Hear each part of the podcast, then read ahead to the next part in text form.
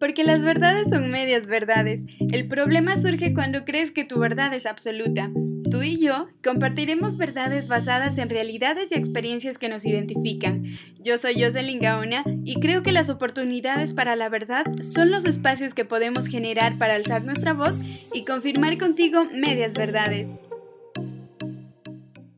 Buenos días, buenas tardes, buenas noches y madrugadas también. Qué gusto poder saludarles nuevamente y acompañarles en las actividades que se encuentran realizando. Ya en este quinto episodio de Medias Verdades he querido sobre todo sumarme a conmemorar el Día Mundial contra la Trata de Personas para condenar este grave delito que atenta seriamente contra los derechos humanos y que permanece invisible en demasiadas ocasiones para una gran parte de nuestra sociedad. Como un dato, eh, antes de adentrarnos así al, tema un poquito a profundizarlo, quería compartirles que hoy en día ya no es correcto decir trata de blancas porque seguir usando esta denominación invisibiliza muchos contextos y omite el hecho de que todas y todos podemos ser víctimas de este delito.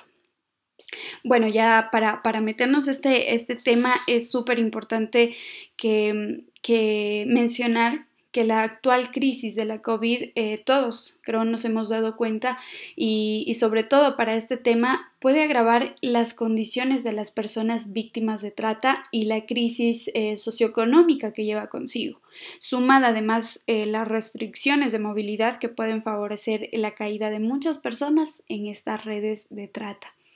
Si bien es cierto,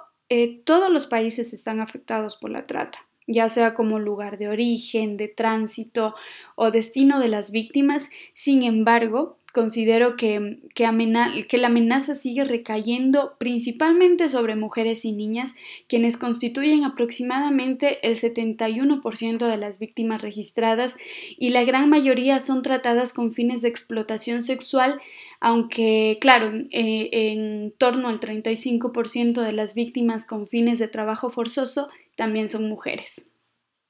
Entre algunas cosas que, estuve también leyendo, buscando, un poco eh, consultando, hoy se ha tratado bastante este tema y, por qué no, digo, es un, es un día eh, en el que no podemos em, hacernos los que no vemos, no sabemos. Eh, es un tema muy, muy delicado, un tema que tenemos que hacer conciencia sobre todo, porque esta forma de violencia principalmente como lo había mencionado, que, afecta a las mujeres, está directamente relacionada con, con las desigualdades de género, ya sea en la educación, la formación o el ámbito laboral, caracterizado también por la división sexual del trabajo y con la feminización de la pobreza. Eh, todo ello de alguna forma ubica a las mujeres en una situación social y económica de muchísima vulnerabilidad. Y entre tantas situaciones que mientras eh, revisaba un poco sobre este tema, encontré muchas que, salen a la luz hoy en día. Por ejemplo, que, muchas mujeres que eran obligadas a ejercer la prostitución en espacios eh, de calle antes de la pandemia, dejaron de ser rentables para estas redes de trata al no poder, claro, aportar ingresos a favor de la deuda y, y de alguna forma hoy en día se han convertido en una gran carga a mantener. Muchas de ellas también han sido abandonadas en condiciones de extrema precariedad. Varias de, ellas han reportado situaciones, por ejemplo, de, no contar con agua para el aseo, falta de electricidad y lo que es peor, ausencia de alimentos. Muchas mujeres también que ejercían la prostitución en clubs se han visto expulsadas de, estos y, quedan en situaciones de calle con un mayor riesgo de ser captadas por redes de trata, que es súper preocupante también. Por otro lado, em, em, mientras buscaba encontré que víctimas de trata eh, que cada día han visto aumentar su deuda al verse obligadas a, eh, a, permanecer en los clubes sin la posibilidad de recibir ingresos que contribuyan al saldo de dicha deuda, sin considerar si puedan tener familia o no que mantener, em, sin, sin importarles nada este tipo de redes, ¿no? Asimismo, las mujeres que, han sido obligadas a continuar ejerciendo la prostitución en pisos privados, convirtiéndose en personas con grandes probabilidades de verse afectadas por el virus y teniendo escasas opciones de negociación con tratantes, con proxenetas y, con los clientes inclusive que son parte también de, este problema.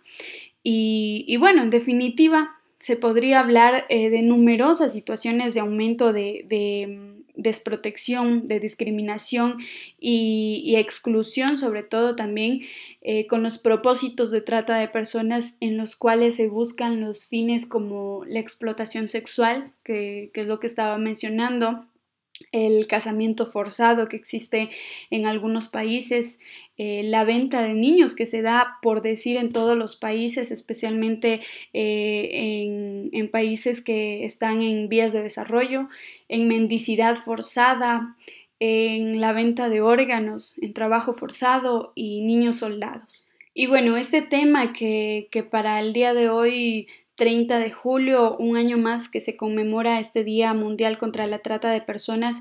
y que lo hemos tenido presente este tema en las distintas plataformas digitales eh, especialmente, eh, es importante y me encantaría ya decir para eh, decirlo, mencionarlo ya en este espacio final. hoy va a ser un podcast no tan extenso como los, los anteriores, pero eh, estoy segura que mencioné las principales razones por las que nosotros como sociedad tenemos que, hacer eh, conciencia ante este problema social. Pero bueno, finalmente puedo decir que, en este día quiero mencionar la importancia de que además de que los gobiernos tomen medidas que protejan y ayuden a las víctimas, como sociedad también debemos tomar, eh, como lo, lo mencioné, eh, la conciencia y partido en presionar esa lucha para prevenir este crimen. Muchísimas gracias a todas y todos ustedes quienes me acompañan cada semana en, un nuevo episodio del podcast Medias Verdades. Para mí es un placer enorme poder eh, ser parte de sus espacios y con esto llegar también con temas de interés social que nos permitan crecer como sociedad. Muchísimas gracias y esto es Medias Verdades.